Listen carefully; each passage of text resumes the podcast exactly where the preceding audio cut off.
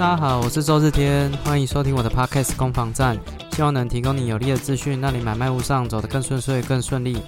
今天是我们的攻防战第五十七集，那很高兴可以在这个网络上面跟大家分享一些呃不动产的新闻啊。最近也觉得蛮神奇的，每次当我有点快做不下去的时候，那个流量就会忽然增加，我不知道这是什么原因。最近的话，流量又又有拉起来，那也许有冥冥之中劝我不要放弃吧，对吧？那呃，因为做这个其实真的是需要花一些时间呐。但是但是每次只要看到不管是流量提升啊，或是有人留言啊，对啊，这一周还有人留言，也是蛮感动的，对吧？那而且也越来越多，就是我不认识的人开始呃有一些交流啦。呃，希望当然还是希望自己可以一直做下去。那如果嗯，各位有听到那种可以合作的机会？因为我最近一直在想说，合作好像还是比较好，因为毕竟 podcast 是一个这个陪伴型的一个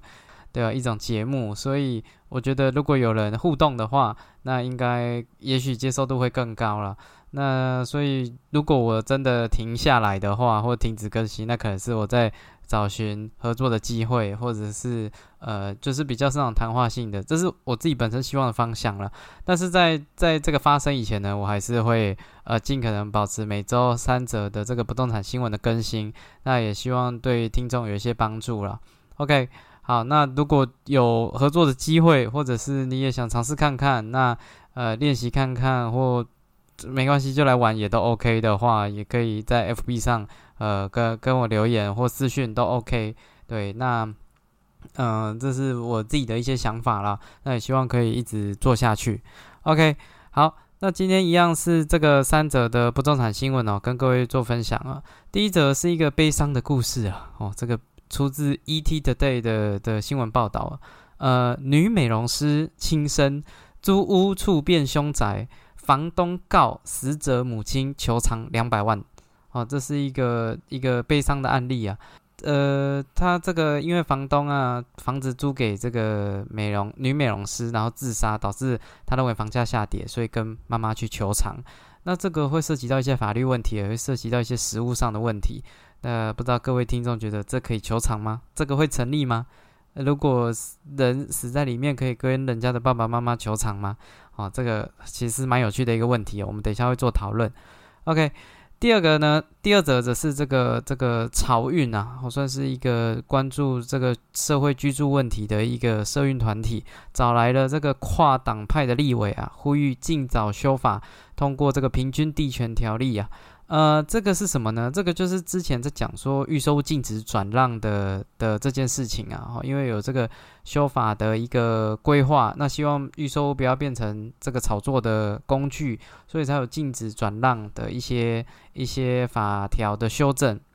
那因为四月其实就行政院已经有把草案拟出来了，可是现在还没有过立法院还没有通过，所以不知道什么时候立法院才会审，所以这个漕运。的这个团体啊，他就很紧张，那怕说九月会不会弄着弄着又过了？那至于说九月到底会不会过这个法条呢？预售屋的的买卖会不会因为此受到很大的影响呢？呃，我等一下也会讲一下我的看法。OK，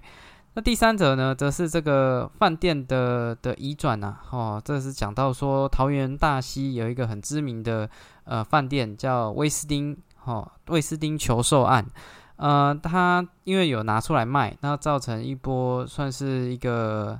蛮蛮大的新闻啊。因为威斯汀饭店经营的状况还不错，所以他拿出来卖，其实蛮多人感到很讶异啊。那呃，这个代表着什么样的现象呢？我们等一下也也会做一些讨论呢。OK，好，那开始我们今天的节目。那首先第一则这个悲伤的故事哦，呃，如果房子变成租房子给房客，然后被房客自杀变成凶宅，到底可不可以求偿呢？呃，我我我先把这个答案留在后面哦。我先讲一下，如果今天房子变成凶宅的话，其实市价大概会六到八折不等啊。其实房价会有明显的变化，而且这个应该是大家大家都很清楚的哦。不管你只要在台湾，只要是呃。很很早很早，可能十十岁十一岁就会知道这件事情啊，很早就会知道了。所以，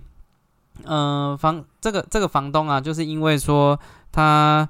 他会呃，他房子的市价是五百万，那因为变成凶宅了，那会影响到呃八折，所以他跟这个妈妈求偿两百万啊，原因在这边啊，抱歉啊，打六折啦，所以他有百分之四十的的折损，他就跟啊这个这个死者的妈妈求偿啊。那我我先讲结论哦，最后是败诉哦。那这个法官的判定，我觉得他也蛮合理的。他要讲了三个原因哦。第一个是因为这个屋主啊，他在这件事情隔了一个月之后，又很顺利的把房子租出去了，所以其实并没有很明显的损失，租了一万六。我我不知道他租金是高还是低，因为它里面没写到。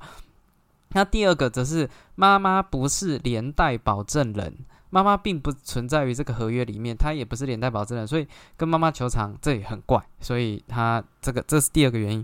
那第三个则是认为说，因为这是这个财产上面的的的问题嘛，那呃，它有涉及到说民法的一些相关规定。那民法其实是以填补损害为原则，填补损害为原则，而并非让人获得利益哦。那所以这个法官就认为说你。因为这个房子你其实没有什么损害啊，那你现在求偿两百万，你似乎是以获得利益为前提去做一些主张，那基于这个原因哦，就败诉了哈，所以这个这个是不成立的。那但是实物上面到底啊，房子租给别人，这像像这样子没有呃，房东求偿失败是是原则还是特例呢？啊，我跟各位讲，这其实算是特例哦。哦，其实，在二零二一年的时候，就也有类似这样的案例。哦，他他，可是这一次呢，房东就就有求偿成功了，而且求偿了好像一百六十几万。二零二一年就有发生一次，就是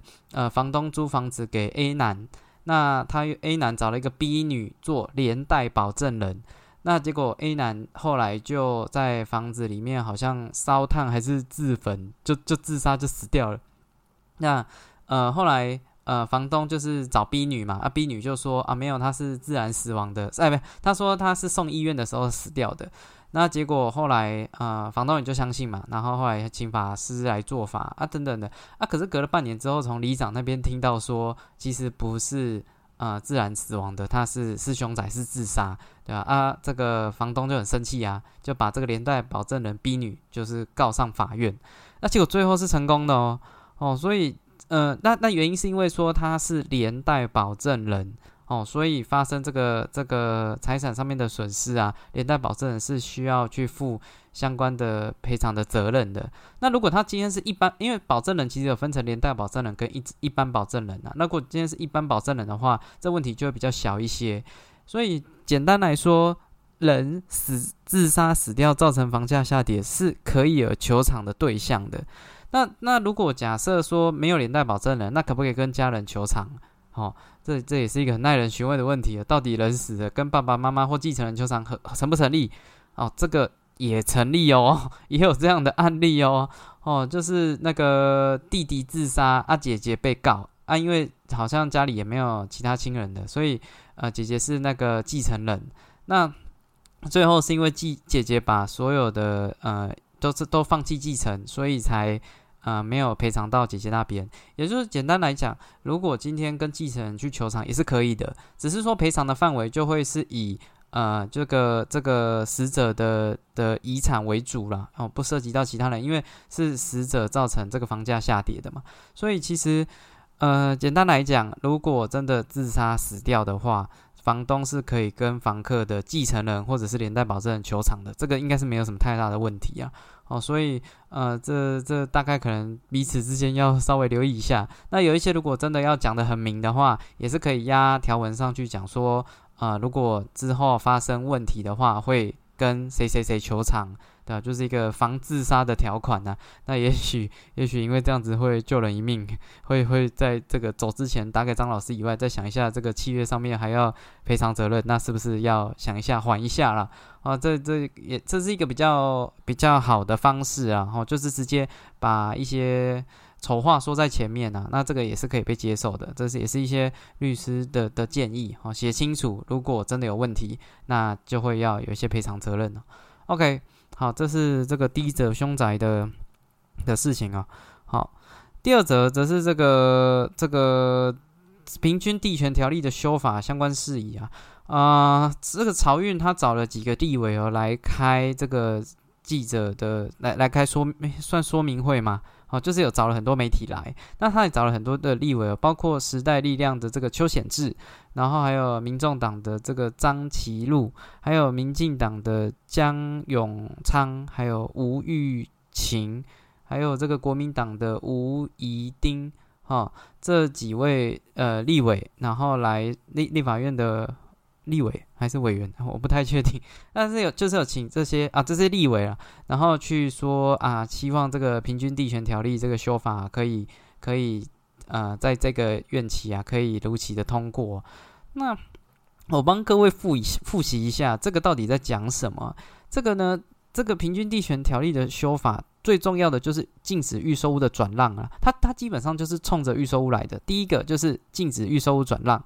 第二个的话是炒作的话要有相关的赔赔偿责任啊。如果你有炒作不动产，那第三则是法人购屋五年内不能卖啊，除非是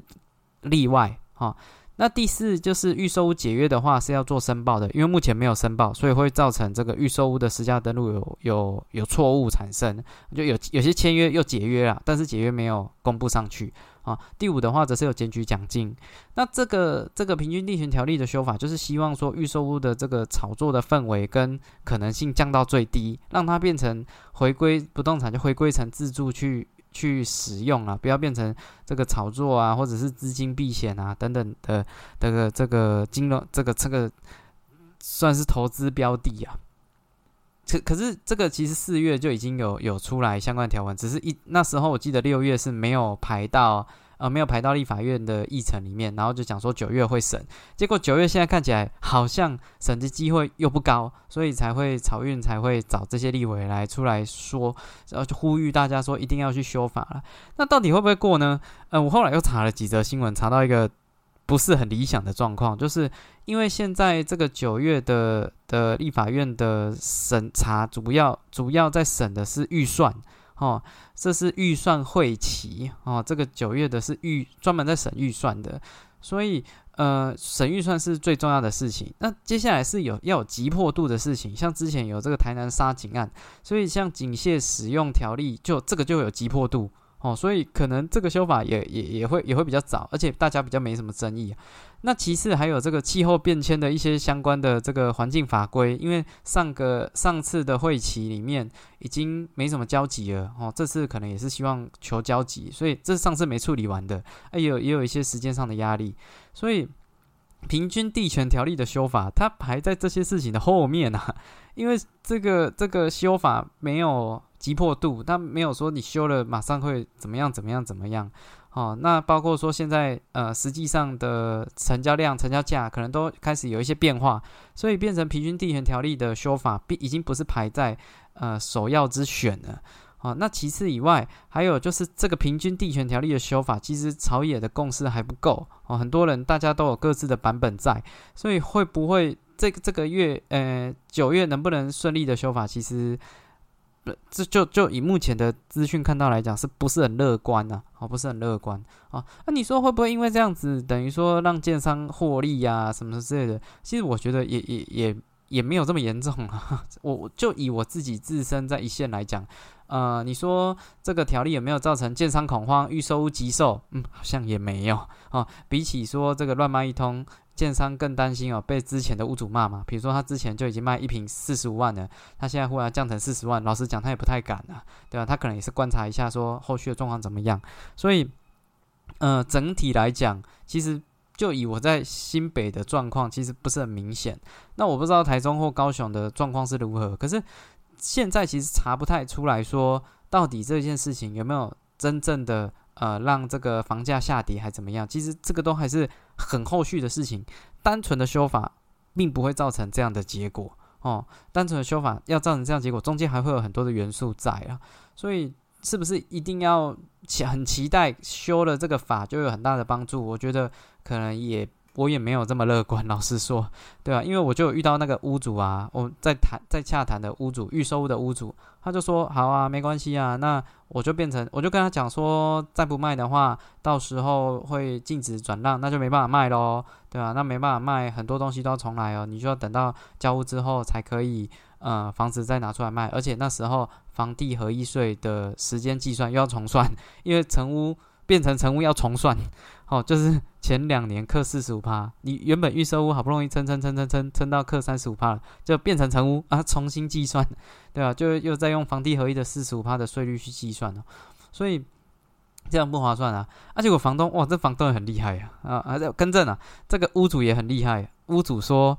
没关系啊，到时候如果变成成屋，那我还可以用房地合一的重购退税。因为成屋就可以用成屋退税了，一买一卖，呃，我要缴多少税金，我再买新的，我就可以把那个税金全部退回来啊，所以变成成屋我也没有比较亏啊。我说，哎呀，高手啊，这个税务高手啊，哦，所以，呃，其实因为预售屋是没办法用房地合一的重购退税的，你你如果缴很多的税，哦，那那可能因为房地合一可能预售屋会扣四十五趴或三十五趴嘛，对啊，但是不能退税，成屋可以，哦，你一买一卖。只要买的总价高于卖的总价，房地合一税是可以退税的。我想说，哇，这屋主真的是优秀，对吧？专业啊，他讲的也没有错了。所以他说变成成屋，就算房价有下跌，可是我从房地合一税那边补回来，也不见得不好。虽然我要多缴一些钱，可是我也不见得比较亮，搞不好赚的还比原本还来得多。我想说，哈哈，真的，因为因为他如果他买的很早嘛，像我谈的那个案子，其实房地合一税就要缴好像一百一百二十几万。哦，因为赚很多，哦，赚的非常多，对吧？因为预售他买的很早了，对吧？那一百二十几万，如果可以总总共好像获利原本，哎，获利好像三百吧，三哎两百多，快三百，哦，那。那就导致说，他把房地合一税重购退税回来，也比他预售物现在卖好来来的划算呢，所以屋主就不急不徐啊，啊，所以你说这个是不是真的能有很大的影响？其实我也不是很确定，但是我相信说多少会短期炒作是一定可以可以有发挥一些影响力啦，但是能发挥到多少，我也不是很确定，就继续再观察看看吧。希望九月真的也可以顺利通过了，不然悬而未定的状况是最痛苦的，尽早明确。我觉得大家比较好做事啊。OK，好，这这个最后一则，第三则就是在讲这个最近的饭店业的状况啊。呃，桃园有一个呃大溪威斯汀饭店，它有结合这个高尔夫球场、大溪球场哦，这个很我觉得是蛮棒的一个饭店呢。那在前几年某年生日的时候，老婆也有哦招待我去，还蛮开心的。一个晚上也要八九千。啊，除了吃东西不太方便以外，啊，其实整个环境都不错了。啊，里面就。啊，干干净净的，然后设备也都还不错，对吧？那最近就有要拿出来卖，透过这个戴德良行啦，算是台湾的这个商用不动产交易的这这个固中好手，然后交给他们去做行销，那可能会成交价应该会是几百亿，不知道不知道不知道到多少哈，对吧？那呃，可是这凸显出一个状况是说，因为这几年其实疫情的关系，造成台湾的观光业有很很糟糕的。的影响了，从原本的观光客可能八百多万人掉到现在剩十万人，哦，那只其实只剩只剩这个零点零一啊，对啊，不是一成，是零点零一啊左右，零点一零点一零点零一五左右这样。哦，其实是蛮蛮惨的一个状况啊。那所以很多的饭店业都陆陆续续会面临到收起来的的这个经营状况，包括呃，我有查到几个，像台北市有一个叫西华饭店，三十二年哦收起来；康华饭店四十年收起来；这个庆泰饭店哦四十二年收起来；还有这个高雄华固大饭店六十三年哦。我我刚刚讲的都是他们经营的时间哦。哦，四十几年到六十几年不等，都收起来啊！依然还有传艺老爷也收起来。好啊，当然还有二，这其实只是近期的，还有二零二一的，甚至还有二零二零的，都有很多。哦那他们很多除了收起来以外，他们还有一些选择，就是卖给建商啦。哦，前一阵子有跟各位分享，其实台中很多的这种呃汽车旅馆也卖给这个这个正青天，哦，新复发，哦，这个也有，还还有些是选择卖给人寿，哦，星光人寿啊，啊，富邦人寿啊等等之类的。哦，那呃，除了卖出去收起来以外，还有什么？还有一些是透过近期，因为呃，这个围绕都跟的的也会有一个奖励容积的部分，它可能原本，比如说，呃，比如说它它原本是只有十三层楼，可是它如果透过围绕都根哦，因为屋顶也到了嘛，哦，就整个拆掉重建，它奖励容积完之后，它可能可以盖到二十六层楼，直接翻倍，好，那它可以上面做住家，下面做饭店，其实是只要资金上够够去运作的话，呃，透过围绕都根也是蛮多饭店的一个一个选择啦，哦，所以。啊，这这也是一条路。那当然还有选择继续撑下去的啦，像金华嘛，啊，金华的那个老板好像什么姓汤的那个，忘记叫什么名字。他之前就把达美乐卖掉嘛，哦，然后去要把金华继续撑下去。好，所以其实很多的饭店业者、观光业者在这几年。呃的的状况真的是非常非常的辛苦了哦，这个甚至很多的转型啊，很多你你说当那个防疫旅馆，老实讲也撑不太下去。刚刚讲的那台北市的那几间，他们都有选择做防疫旅馆，其实也撑不太下去啊，做到最后都还是会面临到啊经营的问题啊。哦，所以呃这些饭店的这个这个成交跟移转，我相信我相信应该还会。还会有一波啦。那虽然可能解禁的时间快了哦，可是就算解禁之后，呃，也也不见得 马上就会好，因为呃，以国人的习惯，可能会先出国一波啦，哦，会可能会半年、一年都，因为也也闷很久了嘛，很很少人出国，对吧？啊，你说如果出国五六万，啊，在台湾一两万，那可能现在大家。呃，如果一解禁，其实出国的几率实在是高太多了，哦，非常非常多人一定会选择出国，所以你说会马上好吗？也不会，哦，其实还是要一段时间。那就算这一段时间冲过去了，其实很多呃这个观光业的人才、饭店业的人才也也都不在了，你要再找人回来，要拉回来这个以前的服务水平、服务状况，说真的难度也是蛮高的了，哦，那所以这波这个洗牌哦，相信会再洗一段时间啊，嗯，我还有看到延长寿。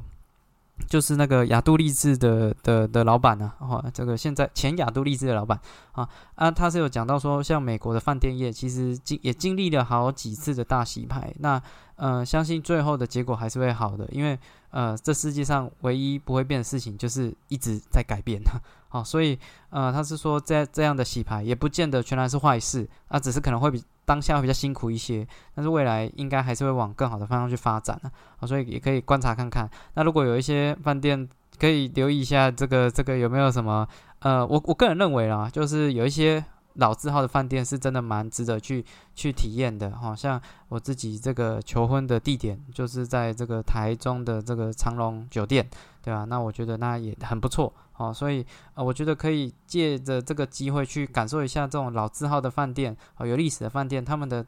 到到底他们给的东西跟现在新的饭店有什么不同啊？对啊，那不然再不去，可能就没机会去了，对吧？好，这大概是。啊，我查到的一些新闻，好跟大家做分享。OK，那也谢谢你收听到节目的最后了。那希望这一次的这三则新闻会，因为我这次写稿的方式有些不同，好，不知道说各位听起来感受如何哈？对啊，那。呃，如果好的话，麻烦再给我一些回馈啊，那会对我来讲会有一些动力啊，会可以再 继续做下去。那如果没有更新，也请不要难过，因为我可能在想说怎么样把这个节目呈现会更好。OK，那谢谢你收听到节目到的最后，那祝你有愉快的一天。好，那我是周日天，如果喜欢的话，再帮我 FB 按赞啊，订阅，然后分享哦。OK，好，那拜拜。